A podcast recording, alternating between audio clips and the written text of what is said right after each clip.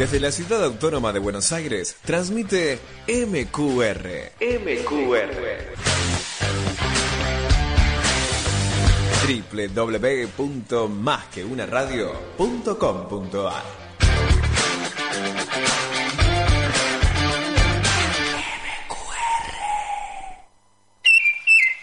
Bienvenidos a Jackson en el aire. En esta aventura amor y coraje, solo hay que cerrar los ojos y echarse a volar. Y cuando el corazón galope fuerte, déjalo salir. No existe la razón que venza la pasión, las ganas de reír. La casa en que nací, en la Pampa Sudamericana, era llamada curiosamente Los 25 Ombúes, porque había allí exactamente 25 de esos árboles indígenas de tamaño gigantesco y que estaban plantados bien separados en una hilera de alrededor de 400 metros de largo. El ombú es, sin dudas, un árbol muy singular y dado que es el único representante de la vegetación arbórea aborigen del suelo en aquellas grandes y parejas llanuras, que existen también muchas supersticiones curiosas a su respecto, es en sí mismo un romance. La pampa es, en la mayor parte de su extensión, lisa como una mesa de billar, pero justamente donde nosotros vivíamos, el terreno era y nuestra casa se levantaba en la cumbre de una de las mayores elevaciones. Ante la casa se extendía una amplia llanura cubierta de hierba, pareja hasta el horizonte, mientras que detrás de ella el terreno bajaba abruptamente hasta un ancho y profundo curso de agua que volcaba en el río de la Plata, unas dos leguas hacia el este. Este arroyo, con sus tres viejos sauces colorados que crecían en las orillas, era para nosotros una fuente de placer sin fin.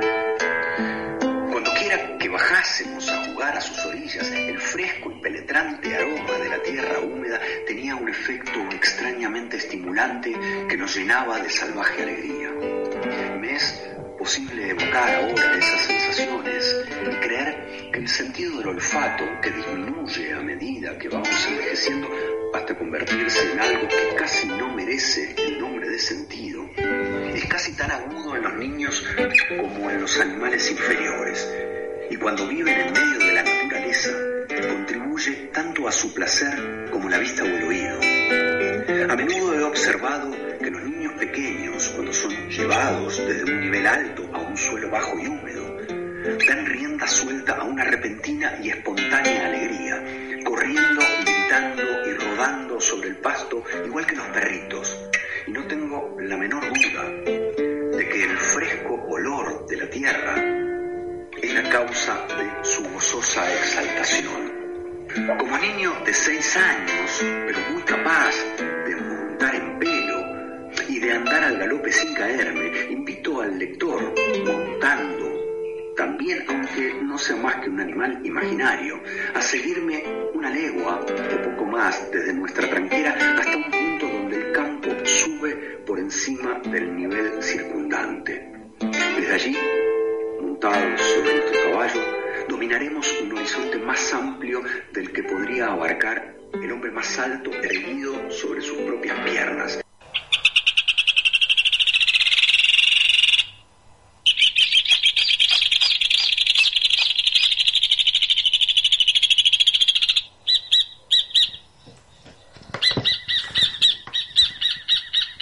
Estamos en el hornero.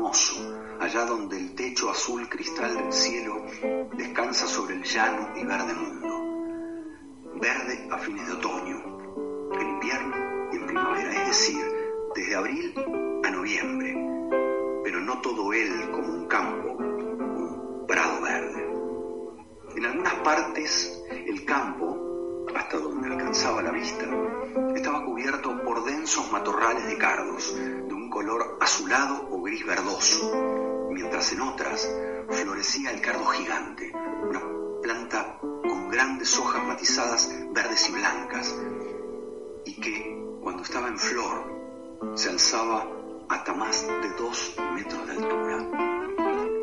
Para el gaucho que vive la mitad del día a caballo y ama su libertad como un pájaro salvaje, un año de cardos era un odioso periodo de restricciones. Su pequeña casa de barro, de techo bajo, era entonces como una jaula para él, ya que los altos cardos la cercaban y le cerraban la visión por todos lados. Era un raro placer salir a caballo y hacerlo galopar sobre las grandes extensiones marrones de tierra llana, oír los duros cascos aplastando los tallos huecos y desecados que cubrían la tierra por millares, como los huesos de una innumerable hueste de enemigos muertos.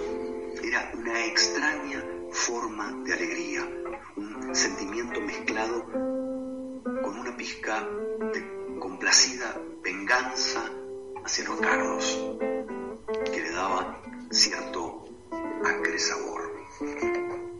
Hudson tiene voz, tiene voz.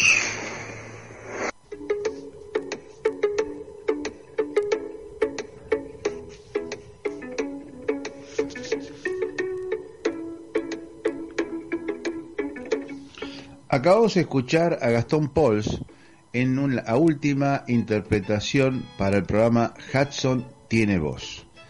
Y a continuación vamos a poner unos fragmentos de la visita guiada del licenciado Carlos Fernández Balboa, realizado el viernes pasado para los docentes y transmitida por Zoom, por la plataforma Zoom, para el conocimiento del primer naturalista Guillermo Enrique Hudson y el Parque Hudson y las connotaciones de la ecología y la importancia del medio ambiente. Lo escuchamos.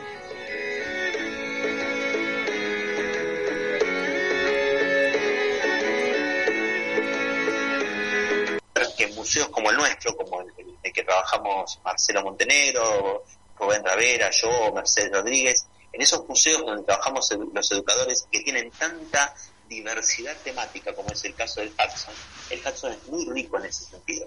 Lo vamos a ver inmediatamente. Tenemos que aprovechar esa riqueza estructural que tiene este tipo de, de, instituciones, ¿no? Que no es un museo de arte o un museo de historia o un museo de ciencias naturales, sino el caso del Museo Hudson es un museo polifacético en términos de lo, de, la, lo que ofrece como, como alternativa para, para temas educativos y lo, y lo ofrece también para distintos intereses de distintos visitantes. Bueno, esto es más o menos... Ah, no, perdón, había una pantalla más que es... ¿Qué nos planteamos cuando nos planteamos como un objetivo educativo del museo? ¿no? El objetivo no debería ser, o, o, o me parece muy pretencioso a mí, que el objetivo sea la instrucción.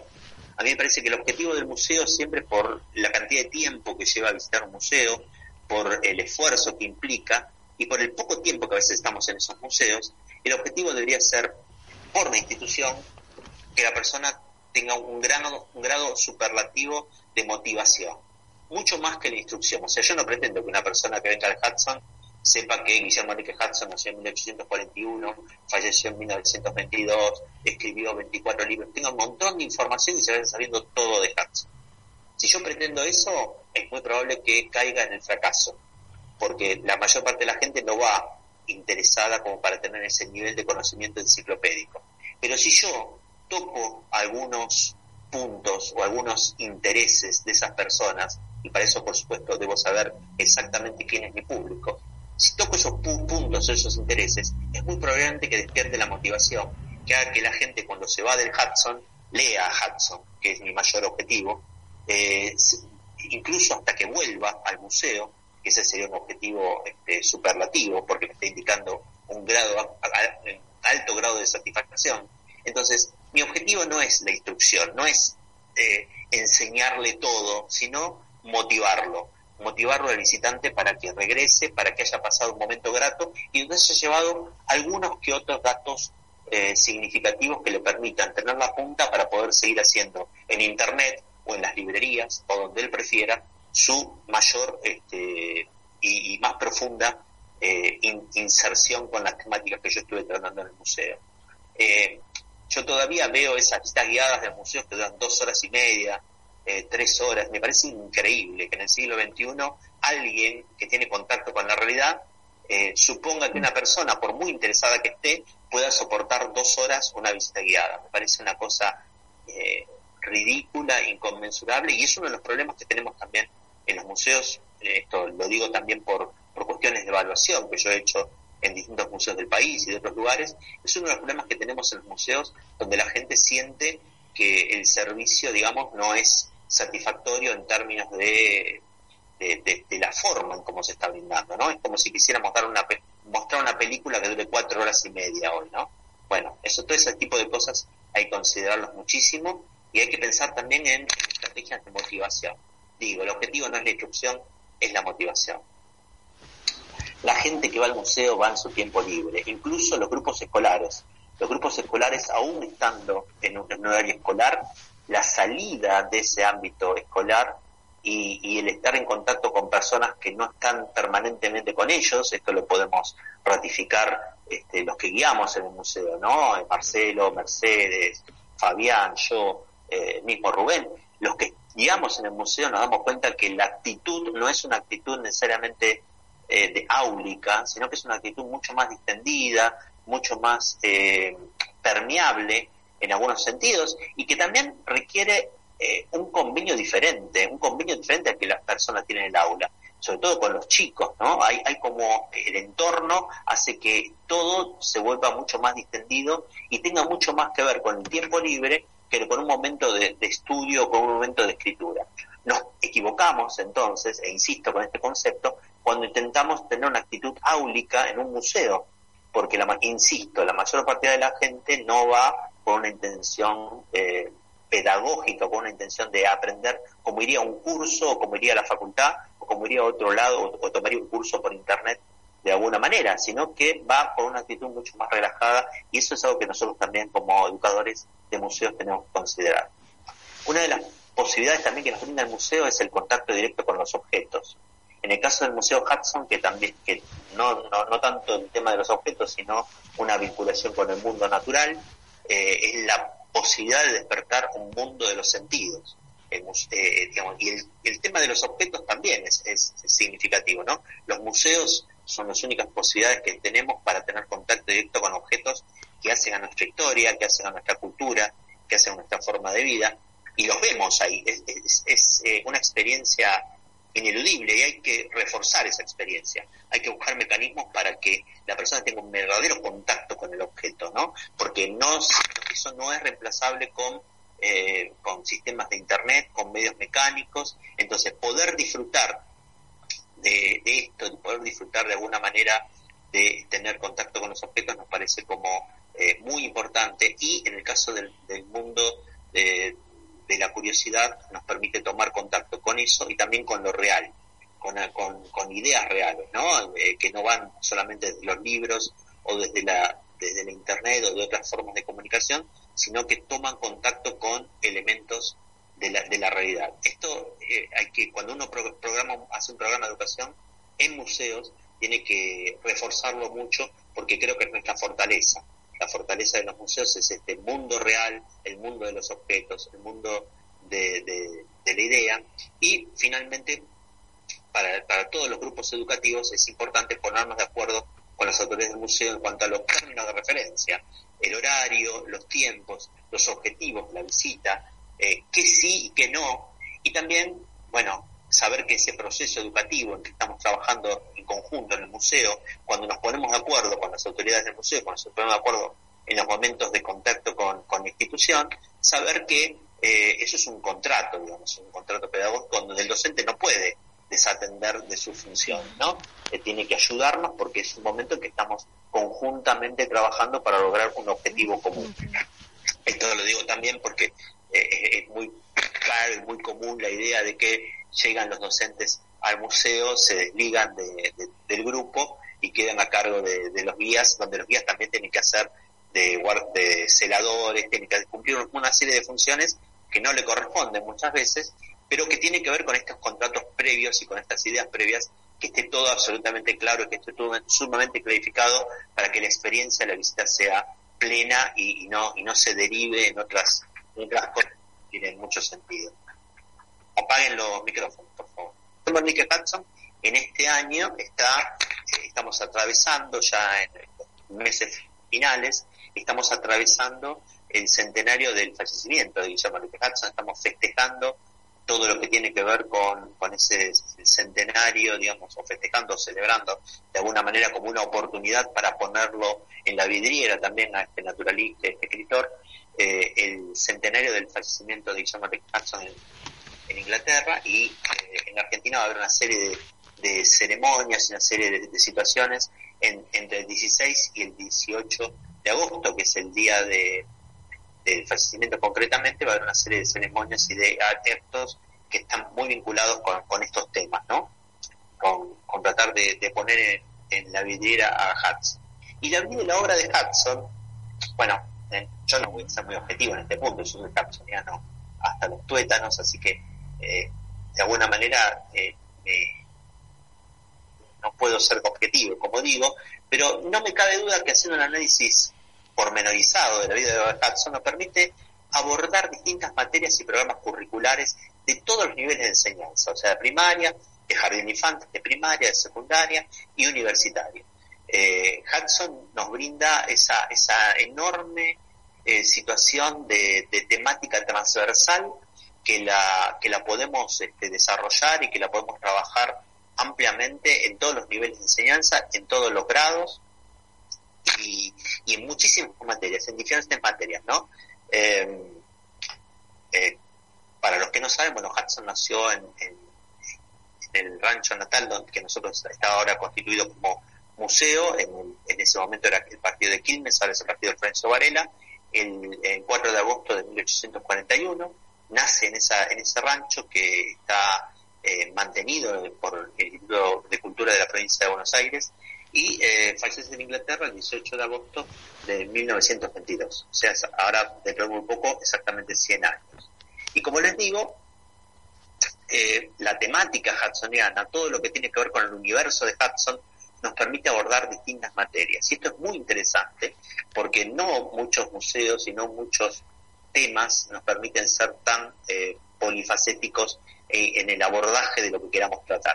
Nosotros podemos abordar con Hudson geografía, hablando de la llanura pampeana, hablando de las ondulaciones de la, de la, de la región de la Patagonia, eh, a través de su libro Días de Oso en la Patagonia, podemos hablar de geografía hablando de Uruguay, eh, vinculándolo con la tierra purpúrea, podemos hablar, por supuesto, y esto es una obviedad, de ciencias naturales, probablemente Hudson haya sido el naturalista probablemente no, vamos a, vamos a ser un poco más determinantes. Es el naturalista más importante de la Argentina, con un libro que se llama Un naturalista en el Plata, y que representa como ninguno la naturaleza pampeana, una naturaleza que hoy no podemos nosotros ver si salimos al campo, si vamos a los lugares naturales que podrían ser los parques nacionales de Campo del Tuyú, los, parques nacionales de Sierra de la Ventana, aquellos parques nacionales que preservan ser pampeano, aún dentro de esos parques nacionales ya no podemos ver la naturaleza que nos presentara Hudson en 1887, que fue cuando, cuando escribió este libro.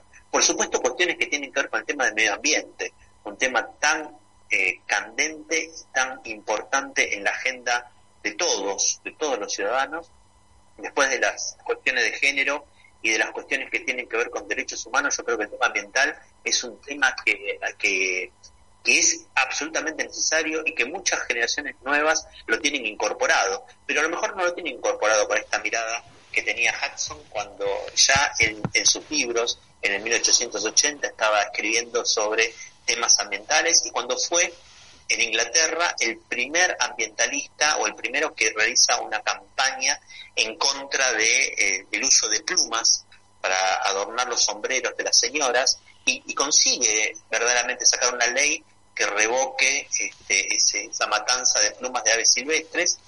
Eh, entonces es un ejemplo en términos de lo que tiene que ver con el activismo ambiental, es un ejemplo en lo que tiene que ver también con el discurso, un discurso que es muy, eh, es muy de la provincia de Buenos Aires, es un discurso muy eh, regional y muy interesante para poder transmitir a las nuevas generaciones, ¿no? Entonces, del, tema del medio ambiente, Hudson es eh, interesantísimo y está absolutamente desaprovechado tanto en el aula como en este, como en, ámbitos oficiales, que a veces tomamos discursos de afuera, o tomamos las cartas internacionales, o tomamos algunas cosas que no tienen tanta raigambre o que no tienen tanta emotividad como los escritos de Guillermo de Hudson, y eh, las, hacemos nuestras. No está mal eso, pero estamos desaprovechando también un recurso literario y un recurso este, de, de poder tener una lanza en términos de lo que tiene que ver con la defensa del medio ambiente. En el mundo de la literatura,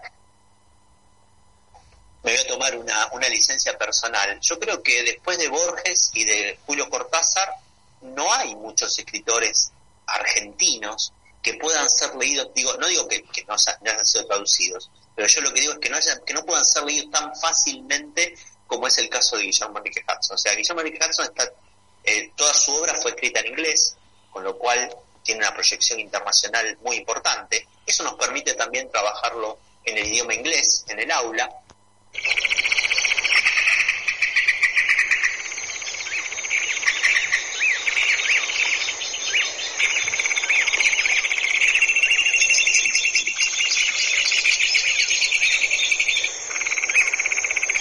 Importante porque presenta un momento que es muy significativo en la historia argentina, la época de Rosas, entonces podemos trabajar a partir de sus escritos, tanto de Argentina como de Uruguay, la época de, Rosas, una época determinante también de, la historia argentina. Hudson representa, eh, desde el punto de vista de la naturaleza, lo que es exactamente lo que, lo que sería eh, José Hernández desde el punto de vista del gaucho.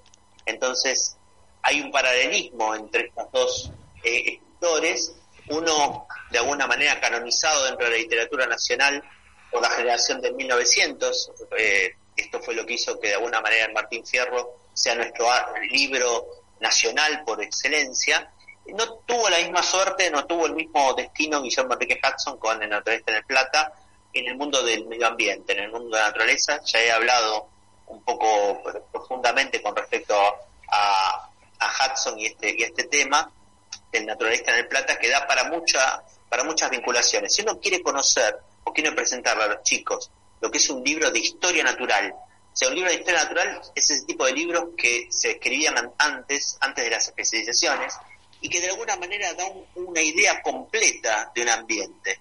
O sea, eh, no solamente desde el punto de vista de la naturaleza, sino también desde lo climático, desde lo ambiental, desde las atmósferas que genera la pampa, ¿no? Y la pampa en el naturalista en el Plata tiene eso, se respira gaucho, se respira el paisaje pampeano. Yo creo que para todos los que estén en la, en la, en la zona bonaerense, y si yo tuviera algún poder dentro del mundo de la educación, el naturalista en el Plata sería leído eh, fuertemente en las, en las escuelas primarias para poder comprender el contexto del paisaje de la, de la región pampeana así como en alguna época, en el pasado, eran leídos, o por lo menos los primeros versos del Martín Fierro, me gustaría saber qué es lo que pasa ahora en la escuela con el Martín Fierro, ¿no? ¿Cuánta, cuántos, ¿Cuánto se lee el Martín Fierro en la escuela primaria o en la escuela secundaria? ¿O quién conoce a José Hernández en este tipo de ámbitos? Bueno, esto también habla de la necesidad imperiosa de lo que decía de alguna manera también este, Atahualpa Yupanqui, ¿no? De poder eh, presentarnos a nosotros mismos para después poder presentarnos al mundo, saber quiénes somos, y reconocernos a nosotros mismos para poder presentarnos al mundo. En ese sentido, Guillermo Enrique Hudson forma parte del documento de identidad de la, de la literatura pampeana o de la región pampeana, sin lugar a dudas. Hay otra característica también de Hudson que es interesante analizar, que es desde el punto de vista de su personalidad, ¿no? Eh, hay, hay cuestiones que tienen que ver con la educación, que tienen que ver con la ética, tiene que ver con, valores. Estamos hablando de una educación en valores que a lo largo del tiempo se fue eh, colocando en materias, en distintas materias. Yo me acuerdo que tenía una materia llamada ERSA en la, en, la escuela secundaria. Estoy hablando más o menos del paleolítico inferior. Eh, una materia que era ERSA en la escuela secundaria Eh, después se llamaba instrucción cívica, instrucción social, pero digo, es interesante conocer la vida de Hudson para los que hemos estudiado su, vida, para ver también una- algunas cuestiones que tienen que ver con eh, valores, valores que, que es necesario desde el punto de vista educativo, y esto no me cabe duda que los docentes lo hacen en- de distintas formas, a la sociedad. Valores que hacen a, por ejemplo, la sobriedad, valores que, que Hudson lo era, valores que hacen al esfuerzo, ¿no? Escribir 24 libros de, la escritura era no, no era lo más común, digamos, este, eh, eh, implica una cuestión que tiene que ver con el esfuerzo, con el trabajo, con la vocación. Eh, una, una cuestión también que tiene que ver con algunas características argentinas, muy argentinas. Yo creo que Hudson eh, era profundamente argentino en, en- en términos de nostalgia, en términos de, de, de su forma de vida, ¿no? Austera, él era, eh, aquí era un gaucho y en el exterior continuó de alguna manera haciéndolo toda su vida, si bien con, con una pátina flemática, continuó manteniendo esas cuestiones de austeridad y de sencillez tan características del ámbito rural argentino. Y eh, digo esto también porque esa nostalgia que nos caracteriza a los argentinos estuvo presente en Hudson cuando le escribe a su hermano Alberto esa, esa carta donde eh, el hermano lo invita de alguna manera a volver a la Argentina a estudiar los pájaros de Córdoba y él le escribe una carta que donde se lamenta dice de los dos caminos que tomé en la vida elegí el que menos me convenía. Nunca me voy a olvidar de la pampa. Y efectivamente es así. Hudson, a pesar de que muchos de sus libros no son de temática pampeana o de temática que tengan que ver con, con la naturaleza argentina, Pájaros de Londres, por ejemplo, o, o, un naturalista, eh, o vida de un naturalista, o sea, son libros que no tienen una, vinculación fuertemente con Argentina, ni siquiera con Latinoamérica. Sin embargo, él en todos los puntos rememora a la, a la zona pampeana, ¿no? Eso tiene que ver también con el querer un lugar, enseñar a, lo- a los chicos a, querer la tierra, a amar la tierra. Y eso se hace a través del efecto del contacto. O sea, no podemos querer, esto es casi una verdad de perogrullo, pero no podemos no podemos apreciar aquello que no conocemos, o por lo menos no que lo conocemos enciclopédicamente, pero por lo menos con lo que hayamos vivido alguna experiencia significativa. Entonces no podemos querer a la pampa si no nos subimos alguna vez a un ombú, no podemos este, reconocer una, un ambiente pampeano si no, si no lo visitamos en alguna oportunidad, si no supimos cómo es ese ambiente sin la vaca, sin la soja, este, cómo es una laguna pampeana, que Hudson nos refleja en muchísimos de sus escritos. Entonces, el, contacto directo también hace a esa cuestión afectiva, que también hace, eh, modela el carácter y modela también el sentido de pertenencia con respecto a los distintos lugares. ¿no? Eh, ustedes recordarán, ustedes vivirán también la idea de que de las grandes experiencias cuando se va de vacaciones y uno vuelve renovado de esas vacaciones, pero con un montón de, en- eh, de cuestiones enriquecidas también eh, eh, en su ámbito que hacen no solamente a, su personalidad, sino también a su cultura general. Bueno, el tomar contacto en esos lugares hacen una cuestión que tiene que ver con, con cuestiones, digamos, de formación ética importante. La obra de Hudson es, amplísima. Vamos allá a, un- a una cuestión más, si se quiere trabajar desde el punto de vista literario, ¿no? Hay, hay gustos para todo, para todo el tipo. Hay una, hay una tendencia a pensar que solamente Hudson nos puede interesar a la gente interesada en la naturaleza y es un error, es un error. Por supuesto, el libro más eh, reconocido o el que durante la década de Rubén Ravera siempre menciona, y esto es interesante, que en la década del 40, la década del 50, este libro se leía en la escuela primaria, ¿no? Eh, allá lejos ese tiempo, y, es, y, y de allí nos viene también ese nombre que de alguna manera nos rememora o nos hace acordar algo de Hudson. Referenciamos algo de Hudson por este mismo título, prender árboles o de, o de producir eh, naturaleza, ¿no? Como algunos otros ambientalistas intentan eh, hacer creer que produciendo naturaleza se va a solucionar los problemas ambientales. Se trata de tener una cuestión eh, o tener una mirada mucho más respetuosa contra el entorno y simplemente comprender que los seres humanos seguimos dependiendo del agua, del aire, de los animales y de las plantas como hace más o menos unos 7 millones de años. Exactamente igual. Si nos sacan eso, podemos tener todo el dinero del mundo, podemos tener todo el poder del mundo, pero no, no podremos sobrevivir.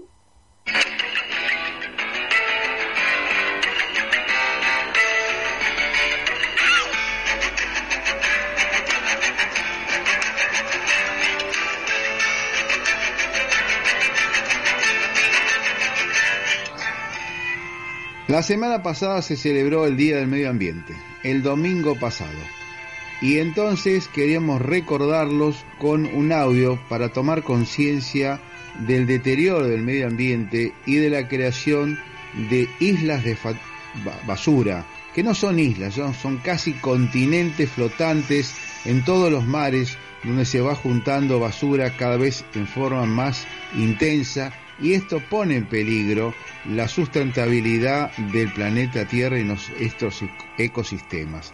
Empezando con el mar de los Sargazos, pero de ahí fue creciendo. Vamos a tomar un poco conciencia cuál es el problema real de la basura y cuál es la importancia de nuestro medio ambiente.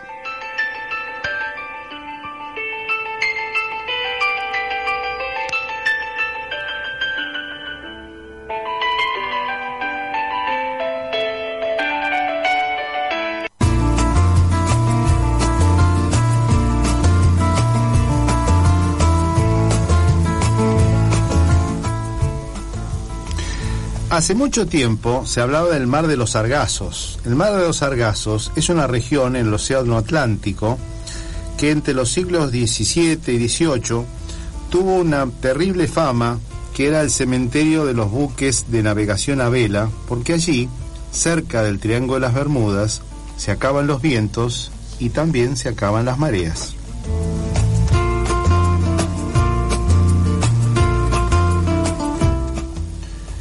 Ya Cristóbal Colón en su primer viaje a América y en los siglos siguientes empezaron a hacer fama al cementerio de barcos en el mar de los Sargazos. ¿Pero qué son los sargazos?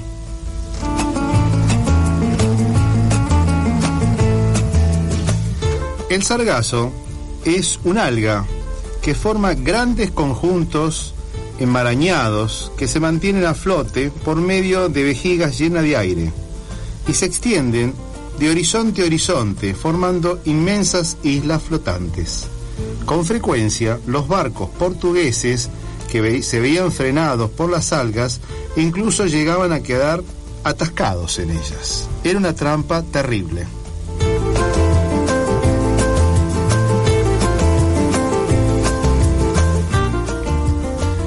Esto ha inspirado innumerables leyendas, innumerables mitos sobre los que posteriormente se crearon obras de ficción y también hermosas películas.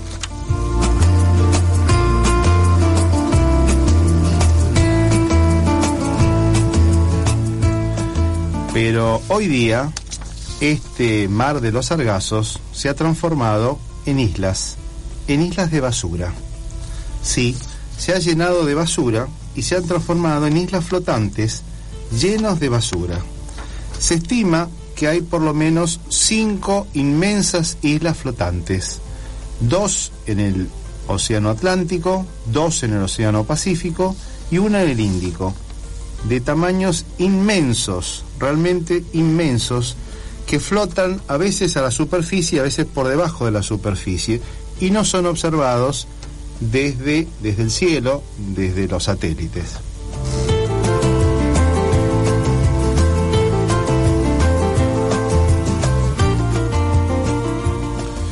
La primera vez que se tuvo noción de estas enormes manchas de basura fue en 1988. Pero Charles Moore escribió muchos artículos después sobre este fenómeno.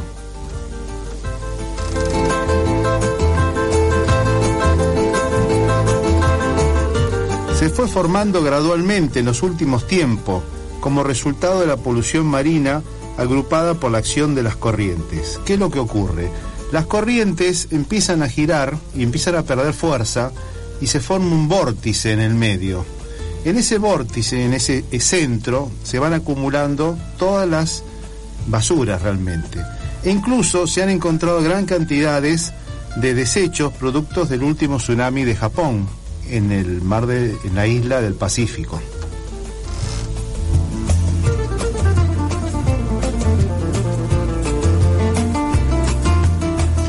Se estima que el 80% de la basura proviene de zonas terrestres, de las costas, lo que se tiene en la costa, y 20% de los barcos que están en el océano.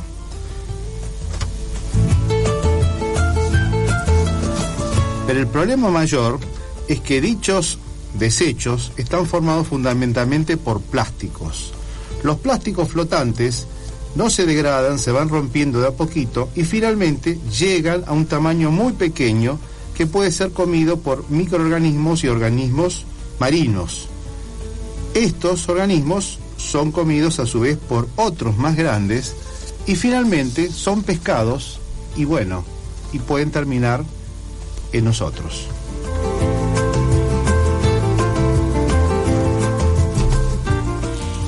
El mensaje sería, basta de tirar basura. ¿Qué novedades hay? Eh, bueno, tuvimos el jueves la visita de todo el equipo de la dirección provincial con el director provincial Pedro de Leche a la cabeza y arquitectos, gente de comunicación, un poco para tomar este, nota de las necesidades del lugar y bueno, cómo se van a ir este este desarrollando actividades para poner en, en buenas eh, condiciones ¿no? La- las instalaciones Claro. este, así que bueno eh, eh, esto fue el jueves ¿Y qué, no, qué ideas tiene de ley o qué novedades te proponen? Y bueno, lo, lo que hicimos fue básicamente hablar nosotros de las problemáticas eh, y más tratándose de un año especial como es el centenario. ¿Y para el centenario tienen alguna propuesta, alguna idea? Y bueno, justamente hacer un plan Ah, de, de puesta en valor, ¿no? Que incluiría la sala este, Justo P. Sáenz, sí. eh, bueno, mm, la cartelería, la señalética, en fin, todo lo, lo necesario para refuncionalizar este el museo. Correcto. Está bien, está bien. Y bueno, el domingo fue el día del medio ambiente, Sí. eh, hicimos una actividad de, de plantación de árboles, intercambio de semillas con el grupo Arbolitos de Empedrado. Esos iban a venir en, en grupo desde Constitución, ¿no?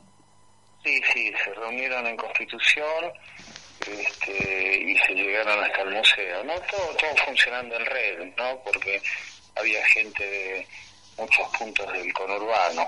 ¿Cuántos era más o menos el arbolito? Y unos eh, 15 más o menos, o un poco más. ¿Y quién lo coordinaba? Eh, eh, Graciela, uh, se me fue el nombre ahora, Ah, bueno. no bueno. te voy a decir el apellido, pero es una activa este activista, ¿no? Sí, Eh, sí. Por el arbolado urbano y por las eh, nativas. Está bien. ¿Y estuvieron plantando árboles? ¿Estuvieron recorriendo? ¿Qué estuvieron haciendo?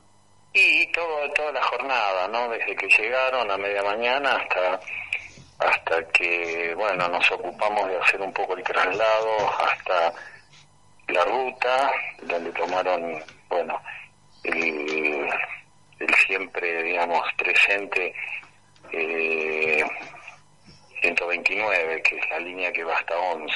Ah, está bien. Así está bien. que eh, un poco fue la, la manera en la que llegaron, medios de transporte, eh, automotor, porque el tren ese día eh, no funcionó Ah, mira vos, mira. por unos arreglos. Está bien. Eh, así que la Semana del Medio Ambiente, eh, donde, bueno, en Brasil, en Río de Janeiro, se celebró eh, los 30 años de la Cumbre de la Tierra, Sí. Ah, claro. del 92. ¿Fue para esta época también? Eh, fue, sí, para el 5 de junio del año 1992. Ahí estuviste vos. Sí, y pasaron ya 30 años.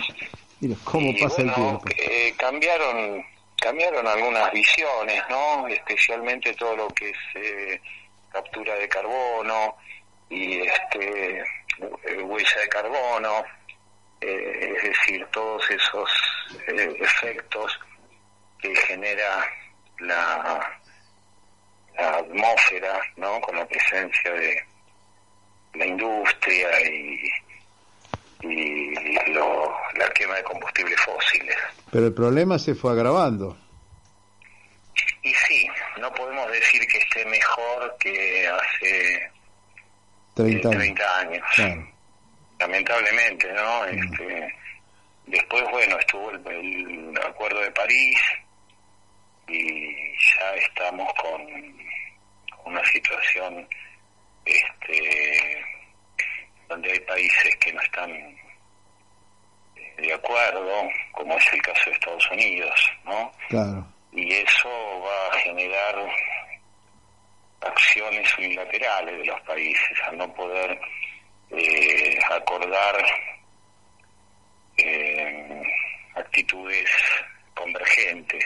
Claro, como decíamos la otra vez, esto ya lo habíamos hablado, cada uno va a hacer un poco la suya, cada grupo por su lado, ¿no? Vos me habías Y, eh, hablado de escudos de bosques.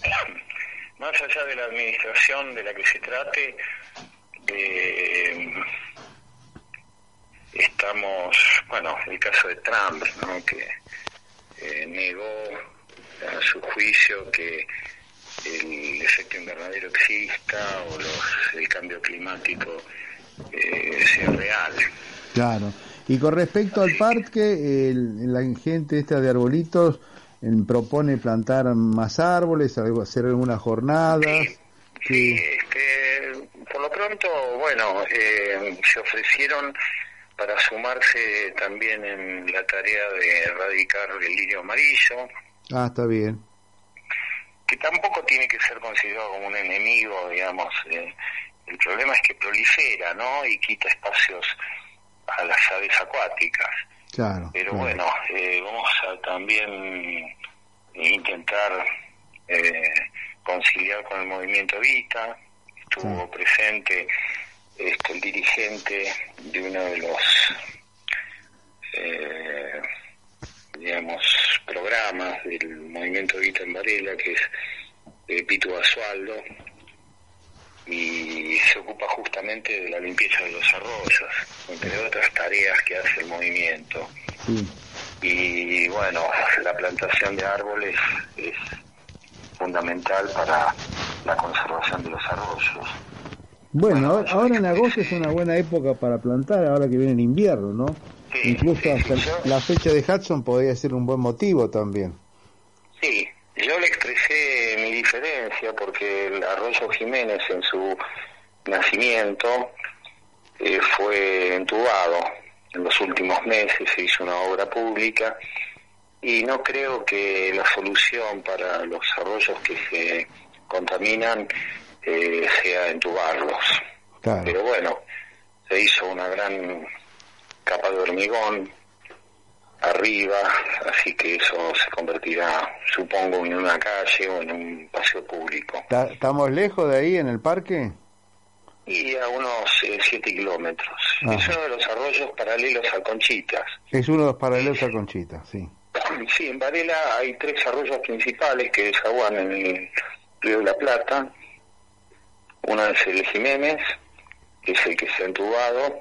Otro es el San Juan, eh, que, es, que está más, digamos, más prístino. Y el Conchitas, que es el que en mejor estado está. Claro. Esos tres desaguan en, en el río de la Plata. Y también hay otra cuenca, la del arroyo Las Piedras, que desagua en este en el río de la Plata pero atraviesa eh, otra digamos otra cuenca eh, sobre la cañada de Gaeta en Quilmes y Avellaneda. Y ahí va a estar entubado, supongo. sí eh, está entubado en gran medida eh, y desemboca en el río de la Plata también es el Santo Domingo. Y después Florencio Varela tiene un pequeño afluente del sistema del salado, Ajá, que es el San Borombón Chico, sí. en uno de los límites del, del arroyo. Ahí, ahí eh, Varela tiene como una eh, separación de, De aguas. de, de aguas. Claro, porque tiene una zona alta, supongo que eso es lo que divide, ¿no? Claro, la zona alta está ocupada por la ruta 30, eh, ¿ah? ¿53? 53, perdón. Claro. De Esa cin- era, digamos, el, el camino natural a Chascomús porque era el lugar más alto, o sea que del el cin- menos, del- menos pantanoso. de la ruta 53 para un lado desaguan al, al río de la Plata y del otro lado van pa- van para la cuenta del Salado o del Saladillo. Del Salado. Sí, el salado, El salado. el, San, San Bolombón y el salado que forman parte de la depresión del salado, ¿no? Claro, claro. Con las encadenadas, Chascomús, Chichis, Laguna del Burro, Adela, este, y la Laguna Vitel, en donde durante tanto tiempo se pensó que estaba la casa de los Hudson, la segunda casa, ¿no?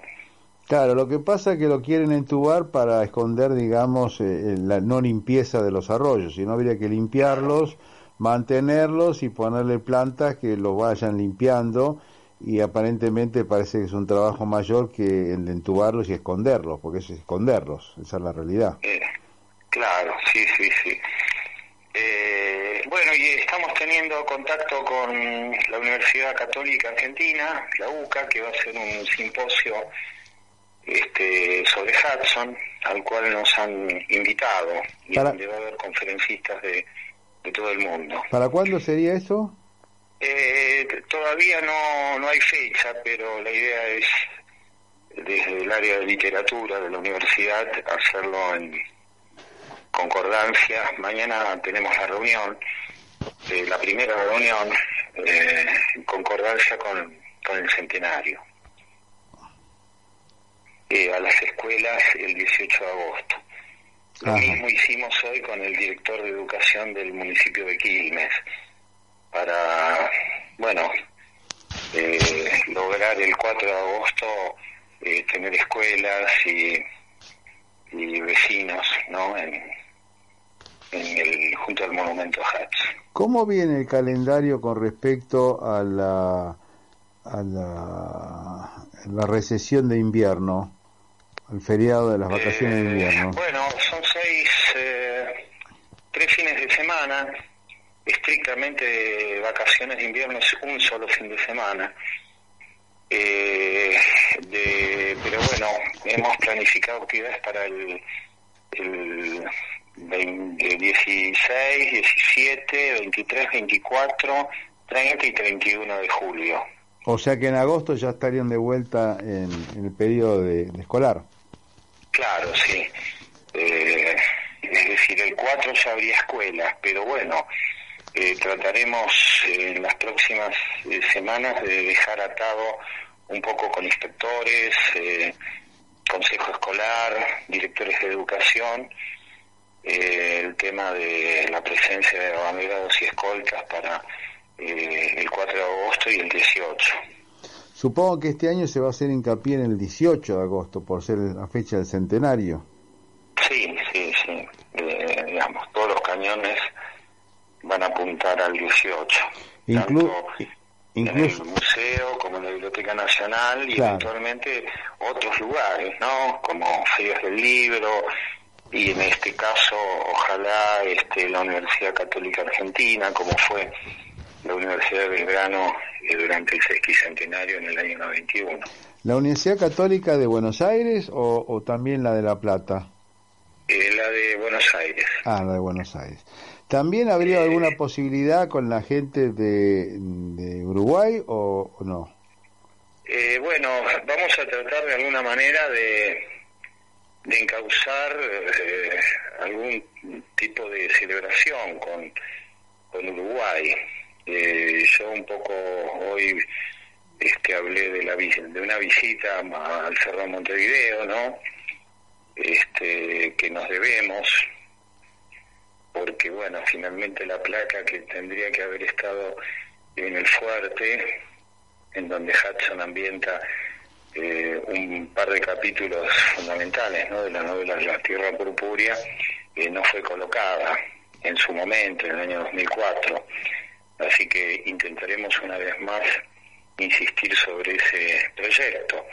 Y el otro aspecto es, eh, bueno, actividades que eh, se han realizado eh, en el Reino Unido, estuvo en la eh, Cunningham Society eh, eh, Jameson Connor hablando sobre Hudson, vos estuviste presente, un, peque- un pequeño encuentro por Zoom. Sí.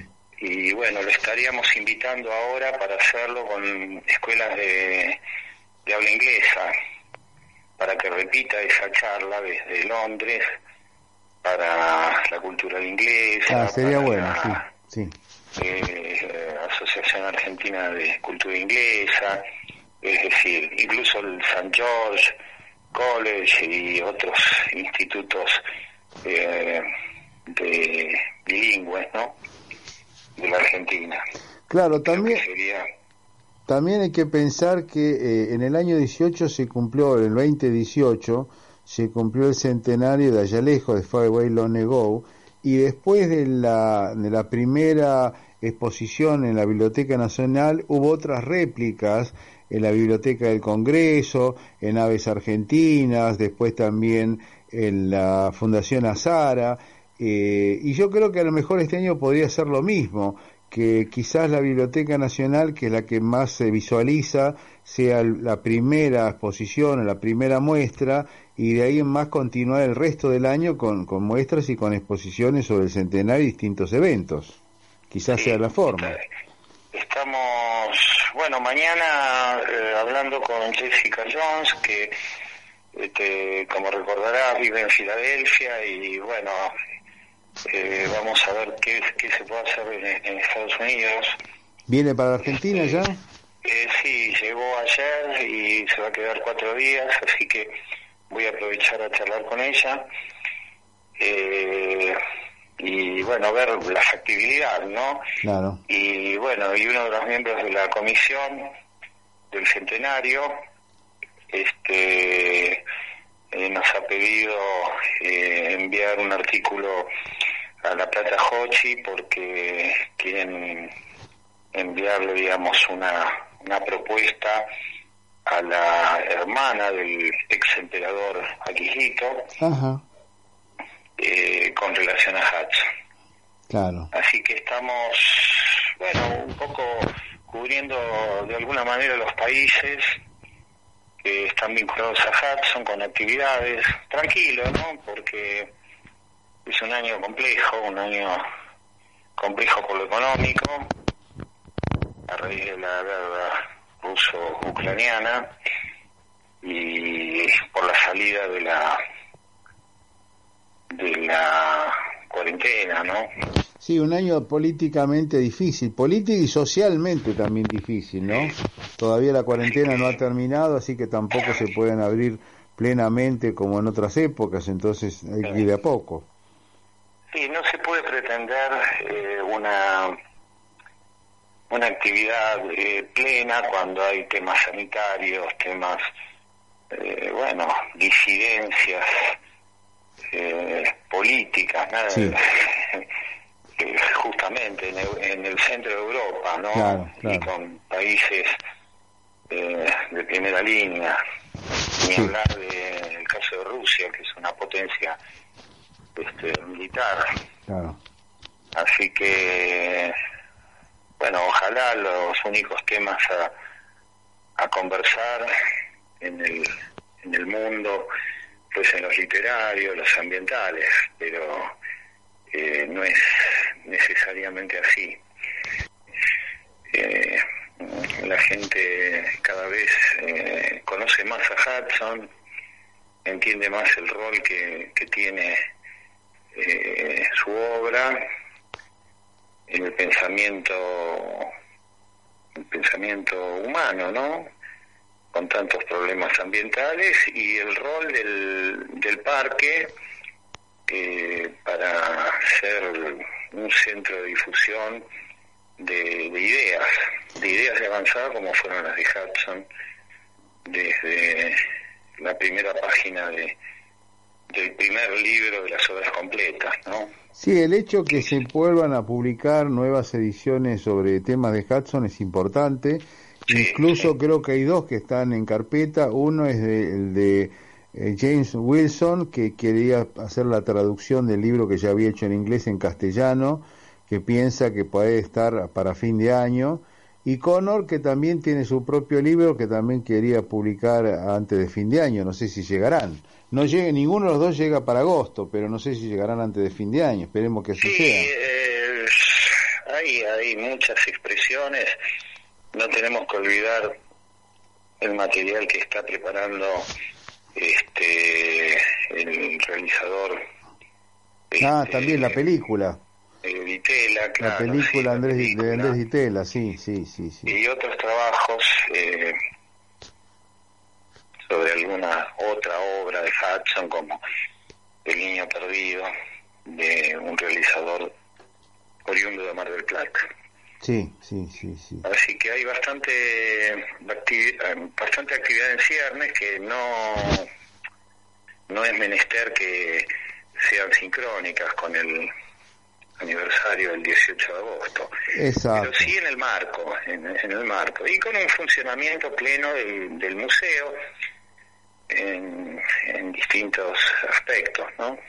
Sí, yo recuerdo lo que pasó en el año 18 con Allá Lejos, que la primera fue en la exposición de en la, en la Biblioteca Nacional, que fue también para esa época, para agosto, y creo que la última fue una muestra en la sociedad, en la eh, en, en el colegio de, de Quilmes, eh, de que había sido del doctor Pozo, que creo que fue en diciembre, fue la última, o sea que prácticamente fue desde agosto hasta diciembre, si Sí, mal no recuerdo. que sentarnos, eh, eh, todavía nos falta una reunión con aves argentinas y algunas actividades plenarias, ¿no? Que vamos a tener posibilidad de, de hacer, eh, y artículos y, y bueno, y material. Bueno. Así que material gráfico. Así que un poco todo eso es lo que lo que está dando vuelta en la semana, en esta este entre primera y segunda semana de, de- de junio. Todavía no me fui, sin embargo ya no estoy aquí. Esta es la primera vez que los miedos no me están comiendo. Decidí. Pongo en riesgo mi destino porque ya debo partir. Hacia otra